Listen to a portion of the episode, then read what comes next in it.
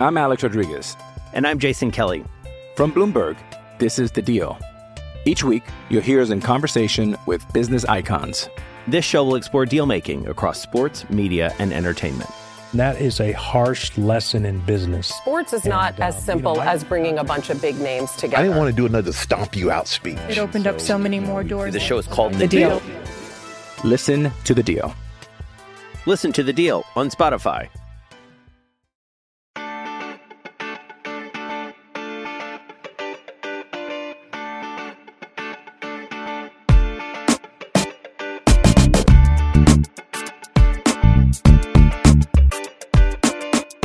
Desde el bar, edición Mexicanos en Europa, caminando por insurgentes. Estoy en este momento en la Ciudad de México y tengo que ir a unas juntas, así que aprovecho para caminar por insurgentes, irme caminando. Son las 7 de la mañana, hora del centro de México. No, 7.50 y se hace frío. Pero bueno, ya después va a hacer un calor del terror, así que que por lo menos disfrutar por el momento que no, que no está tan pesado. En fin, yo soy Martín del Palacio y ahora no me acompaña Luis Herrera en este momento. Lo va- vamos a hacer un episodio a dos voces, como hacemos algunas veces. Yo hablaré de eh, mexicanos en Europa, él hablará de la liguilla, no, el repechaje, pues, que la verdad estuvo bastante bueno. Pero también lo de los mexicanos en Europa es un, buen, fin de semana para nuestros legionarios en general. Y bueno, antes de, de entrar en materia, les recuerdo que eh, nos sigan en Google Podcast, Apple Podcast, Spotify, Amazon y todas esas historias. Y que nos pongan el famoso review de 5 estrellas. La verdad, hace rato, rato largo, que no tenemos review. Y sí, es verdad que ya firmamos con otra agencia. eh, ya somos muy felices, miembros del eh, universo Footbox. Eh, pero además, o sea, no está de más tener los reviews para que más gente nos conozca, porque además nos pagan más mientras más gente nos escucha. Así que, eh, pues que nos escuchen más para que se pongan, se pongan elegantes con los ingresos. Así como elegante se puso el Chucky Lozano, que fue campeón de Italia con el Napoli. Esa fue, digamos, la, es la información más vieja de todas, porque fue a, mediados de la semana pasada.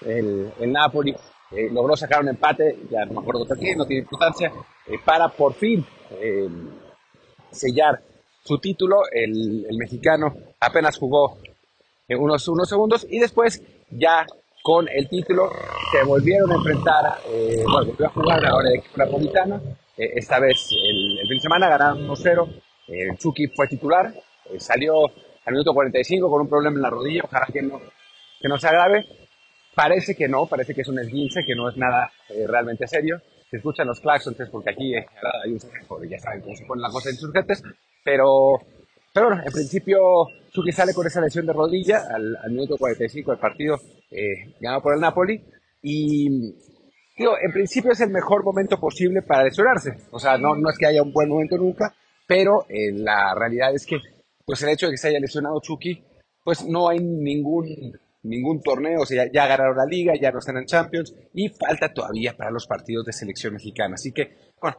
puede aprovechar para descansar, para recuperarse lo mejor posible y para prepararse para los, el, enfrentamiento de, de Nations League, que es el primero de selección, que es muy importante, ¿no?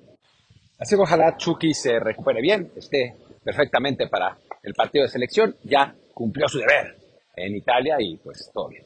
Y ahora pasemos a, eh, al otro partido del, del sábado, que fue el del Cremonese, donde Johan Vázquez eh, participó, participó en el triunfo del, del Cremonese que ganó 2-0. Y eh, parecía que, que las cosas se, se ponían muy bien para el equipo de, Johan, digo, muy bien dentro de la situación medio desesperada en la que está, pero, pero era, era importante el triunfo del equipo del equipo del Cremonese eh, porque con eso se ponía a cuatro puntos del Verona. El triunfo fue, fue sobre la Spezia. Eh, se ponía cuatro puntos del Verona, que era, es el, que era el primer equipo eh, fuera de zona de descenso. Entonces, bueno, pues la verdad es que cuatro puntos con eh, nueve por disputarse no es imposible, sobre todo porque el. eh, por- con 12 por disputarse, perdón. Eh, sobre todo porque el, el Cremonese viene en una inercia positiva, con Johan jugando todos los partidos. Así que, que bueno, pues la, la cosa pintaba realmente bien. El problema es que el día siguiente, el maldito Verona, que llevaba 847 partidos sin ganar, va a campo de leche y gana 1 a 0. Y entonces con ese resultado se pone a 7 con 12 por jugarse, lo que pues es, está complicado. O sea, complica las cosas para el equipo de Johan. La verdad es que han hecho un valiente esfuerzo para eh, poder eh, regresar, digo, bueno, regresar de, de la enorme desventaja que tenían eh, durante un buen momento, un buen rato de la temporada, sobre todo cuando Johan no estaba, pero eh, un buen rato de la temporada fueron el último lugar, el equipo con menos puntos de todas las ligas europeas, incluso detrás del Elche, eh, este equipo español que ha, que ha sido una, una vergüenza. Eh, pero bueno, a final de cuentas, pues sí es una, una, verdadera lástima lo que, lo que pasó con Johan, pero en la, del lado de las buenas noticias, su equipo, o sea, el equipo que, que es propiedad de su carta, el Genoa, asciende de la Serie B a la Serie A, así que sin importar lo que pase con el Cremonese, eh, Johan va, a seguir en Serie. Vamos a ver si sigue realmente en el Genoa, si no quieren dejar al, al rumano que está en ese momento a préstamo de la Juventus, que es el titular de su posición. Eh, quizás no, quizás la Juventus lo quiera eh, repescar o lo quiera vender por más lana y entonces pues Johan vuelve a encontrar ese, ese espacio. Pero bueno, por lo, por lo pronto, esta segunda mitad de la temporada ha sido muy positiva para él, o sea, después de haber estado completamente borrado en la primera, en, en esta segunda, Johan pues ha sido un jugador importante, para su equipo, que llegó a semifinales de Copa Italia, recordemos, y que ahora está luchando con todo para salvarse del descenso. Ojalá lo consiga, eh, porque es bueno para el currículum de Johan, más allá de que no se mantenga en el equipo. Y después, en un duelo que eh, hubiera sido catastrófico, eh, normalmente, en condiciones normales, en la parte baja de la tabla, porque son dos equipos muy modestos, la, la Salernitana de Memo Ochoa perdió su primer partido después de 10 sin derrota pierde contra el Empoli, en campo del Empoli. Memo tiene tres atajadas, tiene un partido razonable, pero no le alcanza a la Salernitana. La ventaja es que, eh, dadas las circunstancias, pues la verdad es que la ventaja del, equipo de, de, Memo ya sobre los, los puestos de descenso es muy grande. No tiene ocho puntos de ventaja con 12 por Se ve muy complicado que, que la Salernitana descienda. Y, por eso es una temporada muy positiva para Memo Ochoa, la verdad, que tuvo algunos altibajos, no de rendimiento, sino de, de juego, digo, de, de, tiempo de juego, porque no, no, o sea, al principio fue titular, pero después regresó el, el portero que había, que había estado lesionado, Luis Giuseppe, jugó un par de partidos, cambiaron de técnico y con la llegada de Paulo Sousa cambió notablemente la situación de la Salernitana y también la situación de Memo Ochoa, que se ha convertido en las grandes figuras del equipo al punto que el, equipo italiano quiere activar la cláusula por la que eh, Memo renovaría eh, por otro año más con el doble de sueldo más un montón más de bonus.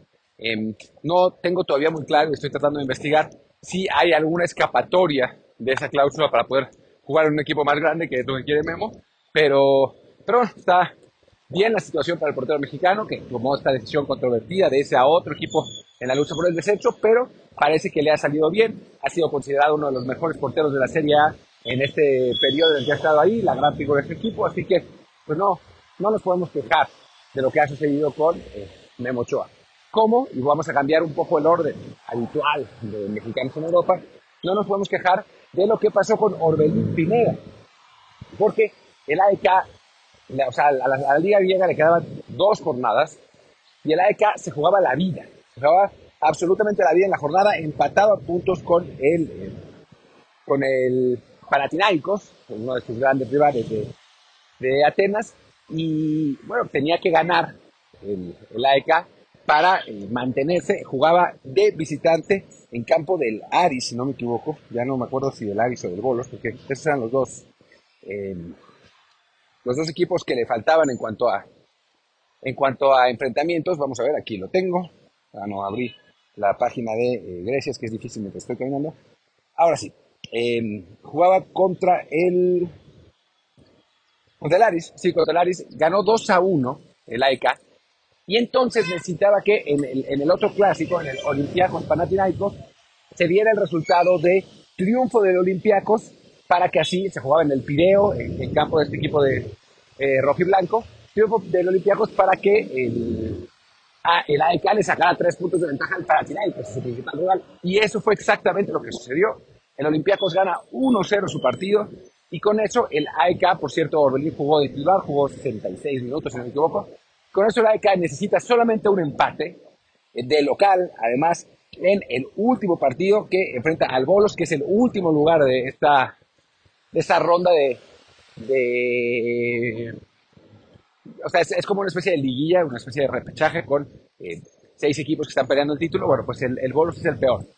Así que con un empate el equipo de Orbelín se va a coronar campeón de Grecia Es la primera vez en cuatro años, me parece, y es un gran resultado para, bueno, para Orbe, para Matías Almeida, que además acaba de firmar un acuerdo con el Morelia para llevar jugadores, pero sí que ya va a llevar a un futbolista ex seleccionado mexicano sub-20 eh, para entrenar con el, con el primer equipo de, de la ECA para la próxima temporada. Así que la verdad es que una gran decisión por parte de Pineda haberse ido a Grecia. Hay que ver qué pasa con, con, con él. El AEK lo quería comprar, quería hacer, pero el problema es que el préstamo que tiene no tiene opción. El Celta, o sea, Pineda va a regresar al Celta, pero el Celta seguramente lo va a tasar demasiado alto para que el equipo se lo pueda pagar.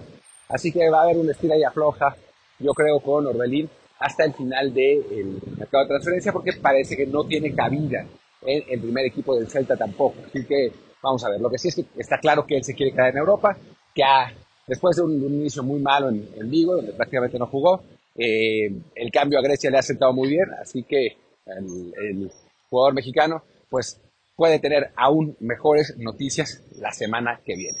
Vamos a Holanda, donde el Feyenoord gana 2-0, 2-0 de visitante al Utrecht y eh, Santi Jiménez mete los dos goles.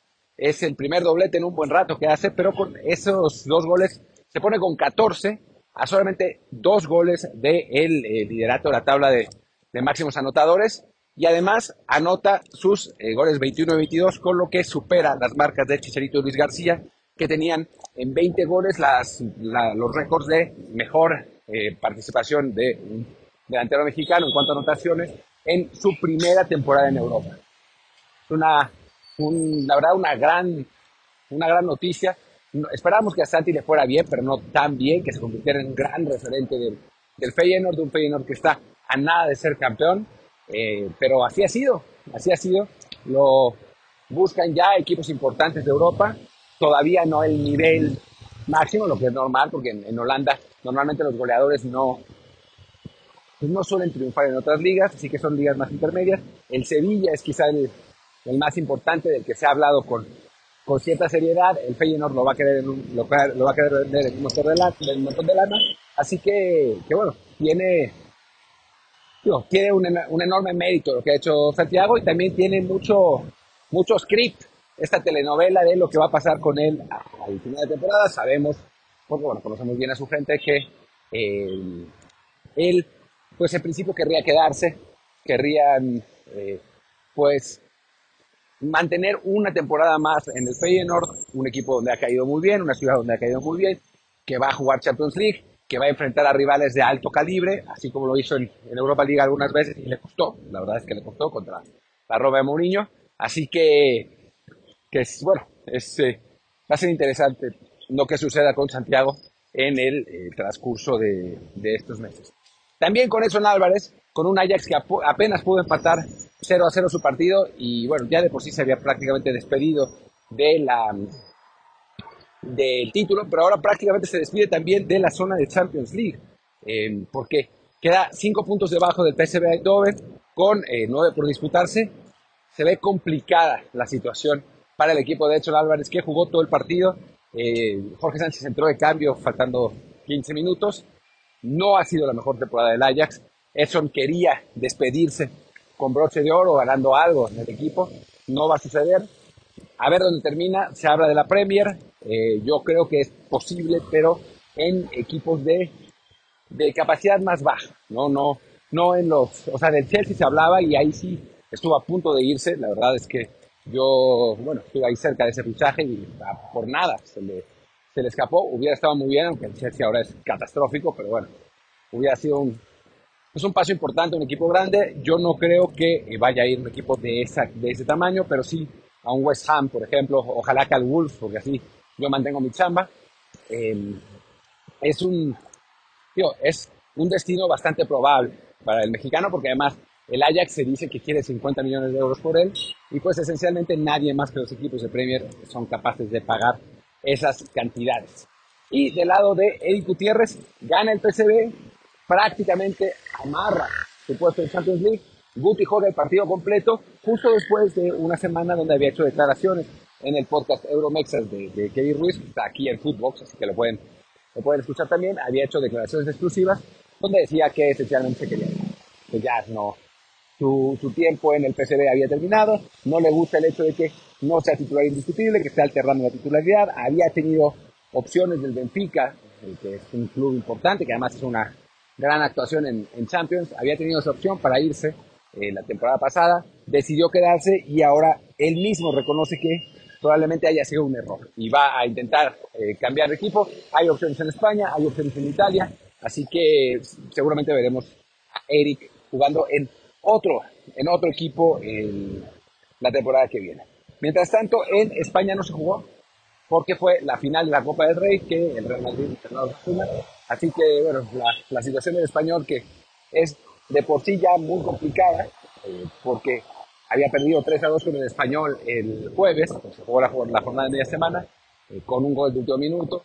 La situación del español está muy difícil, tiene 31 puntos en la parte más baja de la tabla, eh, está a 3 puntos de la salvación, que es el, el, Valencia, pero con una diferencia de goles muy inferior, así que en realidad necesita 4 puntos. Pero el problema es que no le gana a nadie, ¿no? Le ganó al Getafe 1 a 0 la semana pasada, que, que César no, no tuvo actividad, pero eh, aún así eso no había sido suficiente para poder realmente salir de esa zona eh, de descenso donde entró, pues entrado ya en la segunda parte de la temporada con César jugando, la verdad es que Montes no ha estado mal, ha tenido una temporada bastante razonable, el español, según lo último que pudimos enterarnos, tiene que hacer válida sí o sí la opción a compra de Montes, así que esos 8 millones de euros que van a pagar por él seguramente los van a querer recuperar de inmediato vendiéndolo a un equipo probablemente de premio, de parte baja de premio o algo así, porque además el físico le da a César. Sí que seguramente será debut y despedida para el jugador mexicano en, en, Barcelona. Lástima que no le está yendo tan bien. Afortunadamente, pues no, él no lo ha hecho mal y su cartel sigue siendo muy bueno, así que, que pues vamos a esperar qué pasa, qué pasa con César. Mientras tanto, el, el Betis se mantiene en puestos de Europa League. En este momento está en sexto lugar, así que, que podría volverse a meter a la, a la Europa League, que ha sido un poco su, su situación a lo largo de la temporada, en lo que será seguramente el último torneo de Andrés Guardada. En, el, en Bélgica, el Genk pierde eh, 2 a 1 contra el Royal Antwerp, pierde también por primera vez en muchísimo tiempo el liderato de la Liga Belga, el Antwerp le saca un punto, el Unión Saint-Gilloise, que es el otro rival que ha tenido el equipo del Genk durante toda la temporada, empata a puntos con el Genk, aunque está por debajo por posición en la tabla del torneo pasado, bueno, el torneo regular, pero, pero bueno, sí va, va a tenerse que, que pelear fuerte un Genk que lamentablemente entró en un bache en el peor momento posible cuando eh, parecía que iba encaminado, largo, hacia el título, llegó a tener 10 puntos de ventaja en algún momento, ahora pues ya, ya perdió el liderato. También parecería que es la última temporada de Gerardo Arteaga con el equipo belga, aunque eh, lamentablemente mi impresión es que el Genk lo va a querer vender por una lana, no tiene todavía el cartel en Europa y a ver si no termina yéndose a Tigres, a Chivas o a Monterrey que van a querer pagar lo que el equipo belga pide. Ojalá que Y me parece que eso es todo. Eh, en segunda división no jugaron en España y me olvido de alguien más. Pues me parece que no. Me parece que, que nadie más. En el Sporting B ya jugó Alcántar, ya volvieron a ganar. Todavía hasta el, tienen hasta el 30 de mayo para hacer válida su opción a compra. El Barcelona B ya pidió su préstamo, aunque el Necaxa no quiere prestar más, quiere vender. Así que pues hay que esperar a ver qué pasa con el, el Cherokee Alcántar, que ahora es su apodo. Así es como le gusta que lo llamen, así que lo llamaremos así y no en pompa. Y creo que ya está. Creo que con eso ya estamos. Perdonarán los resoplidos y los esfuerzos, porque vengo aquí caminando insurgentes. Eh, y los dejo con Luis, que él seguramente estará sentado en su casa para platicarles de lo que pasó en ese loquísimo repechaje y tratar de explicar qué diablos trató de hacer Cota en ese gol emerecesco en el partido de León contra San Luis. Chau, chau.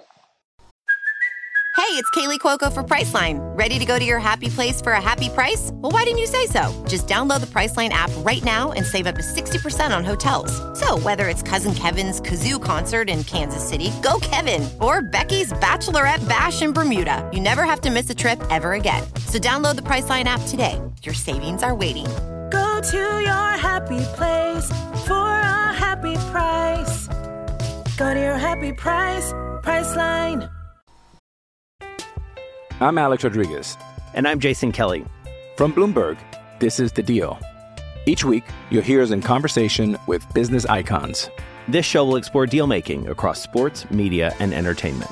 That is a harsh lesson in business. Sports is not And, uh, as you simple know, I- as bringing a bunch of big names together. I didn't want to do another stomp you out speech. It opened up so many more doors. The show is called The Deal. Listen to The Deal. Listen to the deal on Spotify. Gracias Martín. Pues sí, vamos a darle al tema de la repesca y lo que viene ahora con la liguilla. Una repesca, como alcanzaste a decir, pues loquísima. Creo que la, en la que peor le ha ido a los equipos que llegaron entre el 5 y el 8. Justo cuando, claro, se nos ocurre, y se me ocurre en particular a mí, pronosticar que el 5 y el 6 van a avanzar caminando, pues el 5 y el 6 hacen el ridículo. Ahora hablamos ya individualmente de cada partido, pero bueno, son cosas que pasan a fin de cuentas y que a con todo de que la gente se va a enojar porque es que la mediocridad y es que esto no es bueno para el fútbol mexicano, para el formato es bueno. O sea, es, bueno que haya sorpresas, es bueno que haya partidos de, de muchos goles, de emociones. Y si eso implica que se cuela de repente el decimotercero a la, a la siguiente ronda, pues sí, no, no es la mejor imagen, pero tampoco es para rasgarse las vestiduras. O sea, yo he visto, o estuve viendo en el fin de semana, y, sé que muchos de ustedes no, no, no siguen la NBA o el básquetbol en general, otros deportes, pero había gente que apenas días antes estaba encantada porque el Miami Heat con Jimmy Butler había tenido una fantástica serie y había, que era en el número 8 del este y habían echado al número 1 que era el, los, los Milwaukee Bucks con este Giannis, no sé cómo se dice su apellido. Y claro, cuando pasa en Estados Unidos que el, que el sembrado más bajo sorprende al sembrado más alto, ah, la Cenicienta, ah, qué gran espectáculo, qué grande fue Jimmy Butler, eh, qué bueno que Miami está avanzando, y creo que Miami ahora incluso tiene chance de llegar a la final del Este, y también ha pasado, no sé, en el fútbol americano, por ejemplo, que es el deporte que me gusta más a mí, muchos recuerdan cómo mis Patriots se quedaron sin Super Bowl en aquella temporada invicta, y el equipo que les ganó el Super Bowl había sido el último lugar en colarse en otra conferencia, los Giants, que habían sido el número 6 de la nacional. No recuerdo si eso equivalía a ser el 12 o el 11 de todos los que entraron a playoffs, pero bueno, era el sembrado más bajo, acaba siendo campeón y nadie, absolutamente nadie desmerece ese título. Entonces, más allá de que yo todavía no creo ni que Santos o San Luis se vayan a colar hasta la final y ganarla, si eso pasara, pues ni modo, o sea, es parte del formato y tiene su mérito que siendo un equipo que arranca desde la parte más baja de la, de la tabla, bueno, de los calificados, y que tiene que enfrentar, por tanto, siempre a los rivales más duros y siempre en desventaja, ya sea en esta repesca, pues al tener que jugar fuera de casa a un solo partido y más adelante en las siguientes rondas, pues teniendo que eh, ganar o quedarse fuera por empate global, pues esa desventaja que tienen los equipos que, llegan en la, en la parte baja de la tabla es un justo premio para aquellos que llegaron arriba, ¿no? Entonces, más, yo sé que hay muchos que aman este formato de puntos y que no, que la justicia deportiva, el formato lo conocen todos desde antes de que arranque el torneo.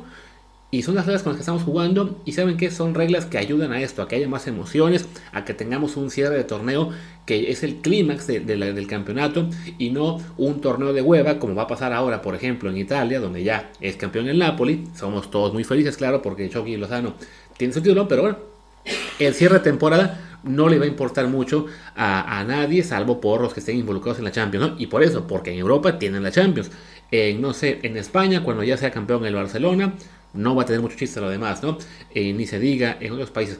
Y de nuevo, allá tienen la Champions League, tienen la Europa League, tienen el tema del descenso. O sea, hay mucho más que pelear en las últimas jornadas.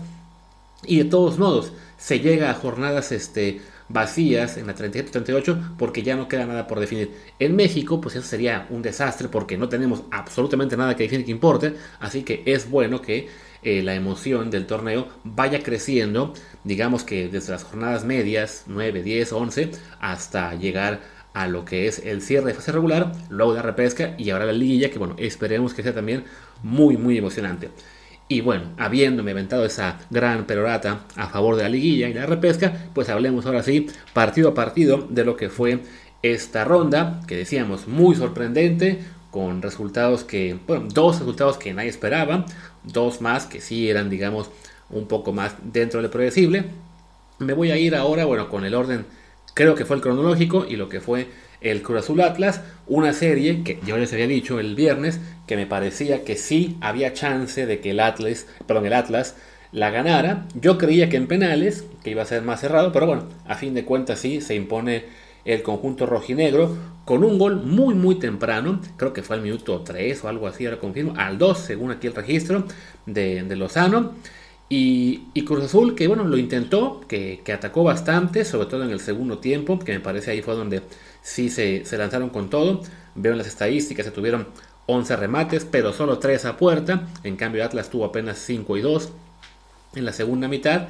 Y en expected goals, por ejemplo, Cruz Azul sí merecía 1, tuvo 1.07 en la segunda mitad contra 0.000 de Atlas, que claramente pues ahí sí fue poner el autobús y ya, pero que bueno, hay que reconocer, en la primera mitad el Atlas habría sido mejor y que por el cierre que tuvo el torneo y en, general el, pues sí, el buen plantel que tiene, la, capacidad de su técnico Benjamín Mora, que siempre decimos, ¿no? es amigo del podcast, que tuvo un gran trabajo en Malasia, que se ganó esa oportunidad de dirigir aquí en México eh, y poco a poco la está aprovechando, pues me da mucho gusto que le vaya bien por eso y, y ojalá, hablando del Atlas, pues que eso le ayude también en la siguiente ronda, que además será quizá el partido más atractivo, el clásico tapatillo ante el Guadalajara, que bueno, llegó como tercero a la tabla, el Atlas como noveno, pero por lo que pasó en la repesca es el número 6 de la siembra. Y, lo veo yo el duelo muy parejo. A fin de cuentas, no olvidemos que ese partido quedó 3-3 hace unas semanas en fase regular, que también empataron en la fase regular un torneo antes, que el Atlas echó a las Chivas, si no me equivoco, fue en el clausura 2022, y que si bien el Guadalajara tuvo un, un muy buen torneo, que sorprendió al quedar tercero y que reconozco, yo no les veía tan fuertes como para mantenerse en la parte de arriba, y, es mucho mérito que por primera vez en la era del repesca el Guadalajara se meta directo a la liguilla. Aún así, pues debo reconocer que no, no me la creo del todo con estas Chivas y creo que el Atlas les va a hacer muy buen partido, aunque claro, ahora sí esa ventaja del empate global puede pesar mucho, eh, pues en este caso a favor del, del, Guadalajara, ¿no? Creo que va a ser la serie más interesante de todas en estos cuartos de final. Me iría con el Atlas, pero bueno, reconozco que sí será muy cerrada y que en ese caso, si se da el empate global, pues pasa Chivas, ¿no? Eh, por lo que comento ¿no? de, Benjamín Mora, me gustaría que avanzara Atlas para que, pues, por fin un técnico mexicano joven que recibe la oportunidad la pueda pues, haya podido responder, ¿no? Sabemos tenido últimamente muchos técnicos mexicanos jóvenes que reciben la oportunidad y que fracasan desafortunadamente. Así que bueno, necesitamos por lo menos a uno que que se consolide.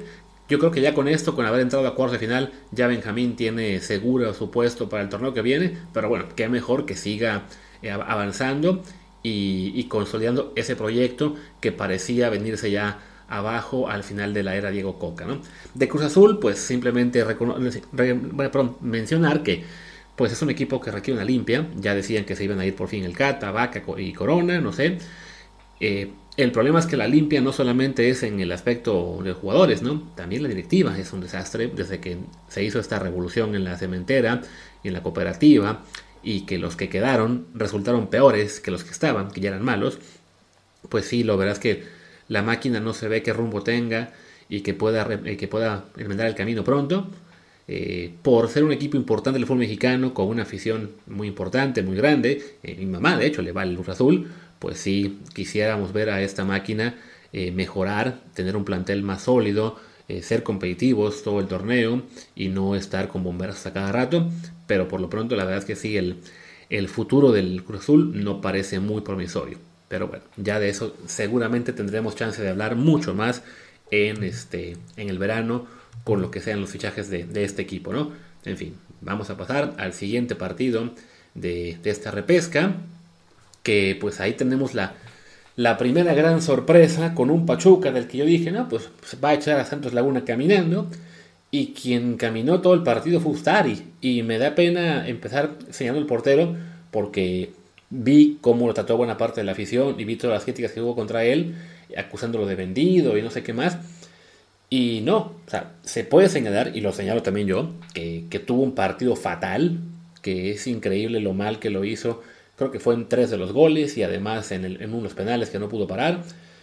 Pero bueno, desafortunadamente hay días terribles y malas circunstancias, malos momentos. Y le tocó a Ustari que sí, en un partido que la verdad es que Pachuca debió ganar con, comodidad, ¿no? O sea, un 4-4 ante el rival que era el número 13 de la tabla, que además no tenía a Carlos Acevedo por lesión, tenía que jugar Gibran Lahoud, el portero suplente, estabas en casa, también hay que mencionar ahí, una vez más, el público de Pachuca quedando mal, sin llenar el estadio, supongo que creían que podían esperar a siguientes rondas, y bueno, ese estadio siempre es complicado llenarlo, no tiene una afición muy muy fiel o muy grande o con suficientes recursos para pagar los boletos. Pero bueno, el chiste es que decepciona el Pachuca, aunque pues en los números, en, el en lo que fue el trámite del partido, debió ganar fácil, ¿no? O sea, tuvo, veo aquí, 25 remates contra 8 de Santos Laguna. A puerta sí fue más parejo porque solo fueron 10 del Pachuca y los 8 del Santos Laguna todos fueron a puerta, ¿no? En los expected goals ya es más pareja la cosa. Me da aquí 3.58 para Pachuca a 2.29 para Santos, ¿no? O sea, el marcador debió ser quizá eso, ¿no? Un 4 a 2, un 3 a 2, un 3 a 1. Pero, pues mientras Pachuca se cansó de llegar, de llegar, de llegar y fallar muchas, Santos, las que tuvo, las aprovechó en buena medida. Hay, que, hay que reconocer, sí, pues con la, mala noche de Ustari, que eh, pues andaba, no sé, distraído, las manos débiles, a lo mejor lesionado sin querer avisar. Pero sí, es es, bueno, se, vale decir que sí fue una de las peores actuaciones que yo he visto de un portero en mucho tiempo, pero al mismo tiempo también se tiene que decir que, que eso pasa y que no se vale acusar a un jugador de, venderse o de haber entregado el partido simplemente porque le va mal. Ni modo, ¿no?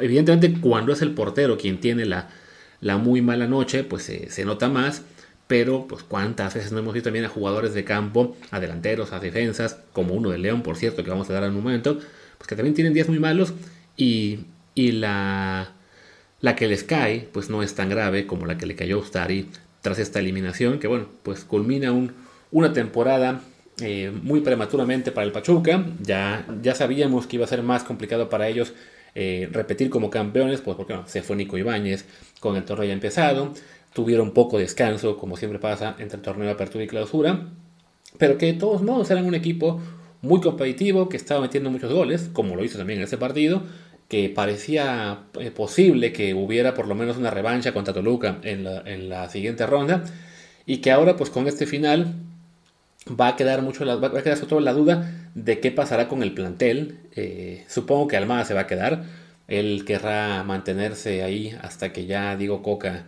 bueno, por si Diego Coca eh, le va mal con selección, que no es del todo imposible que si a Diego Coca le va mal en Nations League y en Copa Oro, hubiera un relevo en el verano y creo que Almada sería la principal carta para reemplazarlo.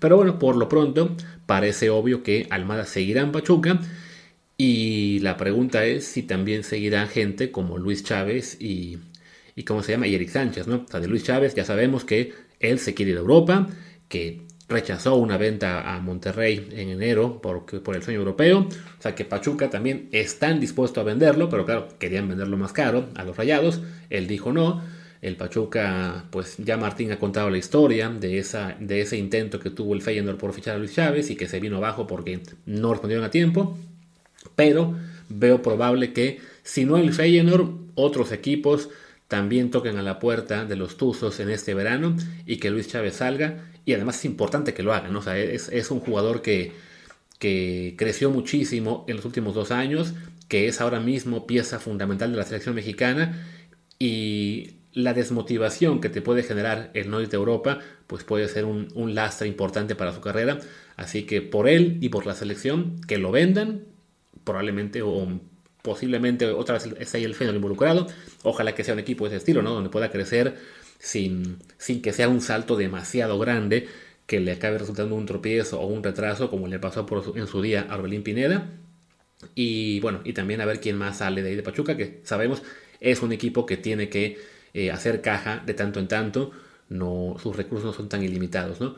Ahí está Eric Sánchez, está Kevin Álvarez, que a lo mejor hay algún y alguno más. Roberto de la Rosa, con todo y que pues, no tuvo un torneo espectacular, por la edad, porque ya lleva algunos goles, porque ya está considerado en selección, no me sorprendería para nada que lo busquen equipos más grandes del fútbol mexicano, llámese Chivas, llámese América, llámese Cruz Azul. O sea, sé que ahora mismo Roberto no, no espanta a nadie. Aquí mismo en el podcast eh, cuestionamos que fuera llamado a la selección, pero como prospecto a futuro sí creo que puede ser muy importante para, para otro club, ¿no? Y bueno, eso es lo que será con Pachuca. Santos Laguna, pues bueno, avanza eh, de forma increíble y le toca ahora ir a Monterrey, eh, contra los Rayados, contra el equipo número uno de la tabla de torneo que arrasó en la fase regular. Y pues a riesgo de cometer el mismo error que cometí al decir que Pachuca iba a ganar caminando en la repesca y me acabé tragando mis palabras, pues debo ser honesto con lo que pienso y decir que pues pienso que el Monterrey va a avanzar caminando sobre Santos Laguna. Ya veremos el próximo lunes si otra vez la acabé cagando por no darle más posibilidades al equipo lagunero, pero es que simplemente la diferencia de planteles, de resultados en, en la liga, pues es, es descomunal, ¿no? No tendría por qué el Monterrey pasar demasiados problemas para eliminar a, a, su rival regional, que además recordemos, bueno, ahora sí, un empate global le basta al equipo mejor sembrado. Y bueno, hablamos, Monterrey tuvo 40 puntos en el torneo, el Santos tuvo 19, o sea, es Insisto, con Pachuca también había una diferencia importante, pero sí, lo que es ahora entre el 1 y el 13, recordemos también que Santos Laguna solo entró a la pesca porque el Querétaro estaba impedido por haber quedado último el consciente. Así que bueno, creo que los Rayados ganan esta serie fácil. Espero esta vez no andar con el, con, ¿cómo se dice? Con el gafe, o con, ya, ya olvidé la palabra. Sé que en, México decimos otra, pero no recuerdo ahora mismo cuál es, y, lo, lamento mucho eso, es lo, lo de vivir fuera, de repente se nota más. Pero bueno, creo que vamos a ver a Monterrey en la siguiente ronda. Y mejor vamos a hablar de el siguiente partido de la repesca, que me parece fue el León San Luis. La segunda parte del fin de semana de pesadilla de Grupo Pachuca, con un León que venía de golear al Tigres en la Conca Champions, que venía jugando bien, que venía ya la larcamoneta o como le digamos, caminando a muy buen paso, que creíamos que iban a a calificar también sin problemas, que yo les dije aquí también. Van a avanzar, un San Luis que no tiene mucho más que, ofrecer. Y resulta que el León, pues, se durmió. ¿Quién sabe qué diablos les pasó? Habían metido gol también, al igual que el Atlas, el de León fue al minuto 3, un buen gol de Víctor Dávila. Tenían todo controlado, o sea, yo no, yo no, se veía cómo el, el San Luis les fuera a responder. Y pues se encargó el propio León de revivirlos con una jugada francamente infantil de... ¿Quién fue el defensa que falló en esa jugada? Ya, ya lo olvidé. Ahorita... Bueno, el central por izquierda, no, no recuerdo ahora quién fue. Esto de los nombres no es lo, mío. Que le regala la, pelota al delantero de San Luis eh, de forma realmente tonta. O sea, sin, sin medir bien el pase eh, con, y quién estaba ahí persiguiendo este Bonatini. Y Cota, al estar mal ubicado, porque bueno, en la jugada no era precisamente para estar eh, en, su portería bajo los tres palos, pues se perdió, midió mal dónde tenía que moverse y le dejó la puerta abierta a Bonatini en un error que sí, para tantas veces que nos hemos quejado de la MLS o burlado de la MLS, pues en este no le pidió nada, ¿no? Una, una falla monumental. Y luego llegaron dos goles más del San Luis en el primer tiempo. El primero, una desidia total en la marca del León, en lo que si no me equivoco fue un tiro de esquina, que le acaba dejando a, Javier Güemes el, solo para rematar. Y luego en el tercero, pues un poco de mala suerte con un rebote, pero también una marca muy suave, un León muy desconcentrado cuando ya estaban en tiempo de compensación del, primer tiempo y se van con el 1-3 al descanso. Y por más que se lanzaron en la segunda mitad, pues ya fue una losa muy, muy pesada la de, la de esos dos goles de desventaja, ¿no? Pero sí, la verdad es que no, no, tiene ningún sentido lo que pasó en este partido, ¿no? Veo aquí, ¿no? Igual, estadísticas, yo, soy más de números de repente que, de querer analizarles el juego eh, posición por posición, la táctica, todo eso, no, no, no, es mi especialidad.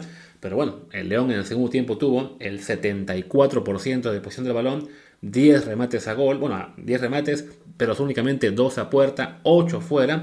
Y más allá de estar encima, los expected goals que tuvo en esa segunda mitad fueron apenas 0.61 contra 0.05 del San Luis. O sea, ya en el primer tiempo, de todos modos, este, ¿cómo se dice? El León había tenido mucho más la posesión y más remates, más a puerta, pero sí, el San Luis había sido mucho más este, efectivo por esto, ¿no? Porque los descuidos defensivos de León habían sido brutales, quién sabe qué diablos les pasó. La Arcamón ahí tendrá que poner orden durante el verano, quizá echar a unos jugadores para poner el ejemplo. Y pues para León es eso, ¿no? Eh, quizá ahí sí mantener el proyecto, mm, suena más, suena menos complicado el retener a la plantilla, no, tiene jugadores, mm, creo en este momento, del, del peso y del perfil de Chávez o de Eric Sánchez o de Kevin Álvarez, así que no debería costar tanto retener a los mejores y volver a competir eh, en el torneo mexicano. Recordemos, aún les queda la final de la Conca Champions contra el LAFC, así que por ahí esto es una, una blessing in disguise, el tener 12, creo que son dos semanas de descanso eh, antes de la final contra el LAFC, que además el LAFC tendrá que estar jugando en la liga todavía en la MLS cada fin de semana.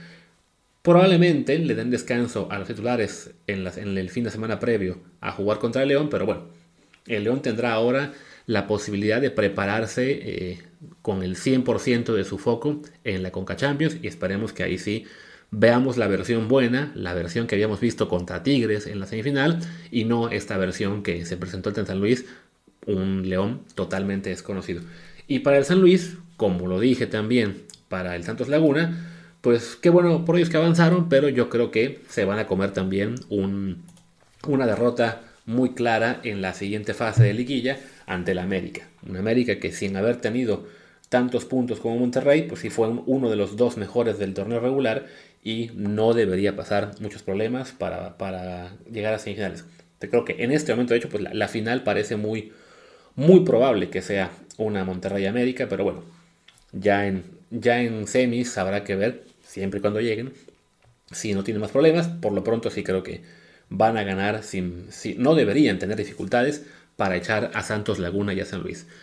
Y terminemos este repasito de repesca y de liguilla con lo que fue el Tigres Puebla, un partido que pues tuvo menos acción, menos sorpresas, menos goles que los otros. Bueno, el de Atlas tuvo igual 1-0.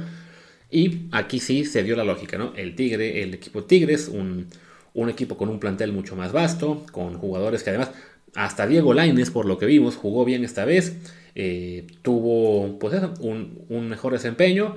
El Puebla de todos modos tuvo sus oportunidades, tuvo un penal que falló Diego de Buenas, afortunadamente. Da, pena eso porque cuando hablamos de un jugador que tiene una carrera eh, sólida y también muy meritoria, al haber bajado al descenso, fue pieza clave para que fuera campeón. Ahora mismo no recuerdo, pero creo que es el Tampico, quien fue campeón con él regresó a la primera división, se ha hecho de un puesto eh, y un lugar importante en el Puebla, y pues qué, pena que fuera él quien falló ese penal que les había regalado de una forma rara a Diego Reyes, pero bueno, el, Puebla cumple con llegar a la repesca, no le daba para mucho más, ¿no? Tigres, en cambio, sí creo que todavía está corto en cuanto a las expectativas, más allá de que en este juego se haya visto mejor algunos jugadores. Además, estadísticamente me parece que es la primera asistencia oficial para Diego Laines aunque Sebastián Córdoba condujo un par de pasos tras recibir su pase, pero bueno, al menos ya, ya fue más decisivo, fue más factor, el factor Lines en este juego de, repesca. 1-0, no, tampoco deja para muchísimas, como se dice, este, pues para ser muy optimistas de cara a la siguiente ronda, pero al menos ahí sí ya tenemos a un este a unos Tigres dando pues logrando el resultado, e-, evitando otra vergüenza como les pasó en la, en la, Champions.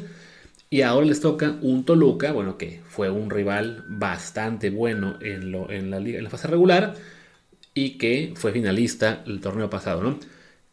Creo que por plantel uno pensaría que Tigres tiene con qué dar la, entre comillas, sorpresa. Toluca es el cuarto, Tigres fue el séptimo. Pero bueno, pues Toluca fue cuarto por algo, ¿no? Porque fue un equipo consistente, porque fue un equipo que sí eh, dio eh, muy buen fútbol en muchas jornadas y que este, quizá parta como ligero favorito en esta serie, ¿no? Creo que así como dije que la de Chivas Atlas era quizá la más atractiva, esta también puede ser de un muy buen nivel y con cierto grado de duda respecto a quién va a pasar, ¿no? Eh, pondría a Tigres, que perdón, a Toluca ligeramente favorito, pero bueno, es, es una serie que debe ser competitiva. Y creo que ya con eso es suficiente para por hoy. Martín se aventó sus buenos, no sé, 15, 20 minutos, yo ya me pasé casi a 25. De la Champions, pues podría hablar porque ya vi el partido de, de City contra Madrid, el 1-1 hace rato, pero creo que de eso mejor me guardo y platico ya con él. Si por fin podemos coincidir en grabar a la misma hora y sin estos monólogos que seguramente a muchos de ustedes les aburren, como le está aburriendo al público que tengo ahora mismo en la casa, pero bueno, es que se le va a hacer. Eh, ya, esperemos que quizá para el jueves tengamos chance de ponernos de acuerdo y grabar eh, al unísono. Eh, y ya hablaremos ahí de los dos juegos de Semis de Champions y algo, y algo más. Por lo pronto me despido. Yo soy Luis Herrera. Mi Twitter es arroba luisrha. El del podcast es desde el bar POD, desde el bar pod. En Telegram recuerden que estamos como desde el bar podcast. Muchas gracias y hasta la próxima.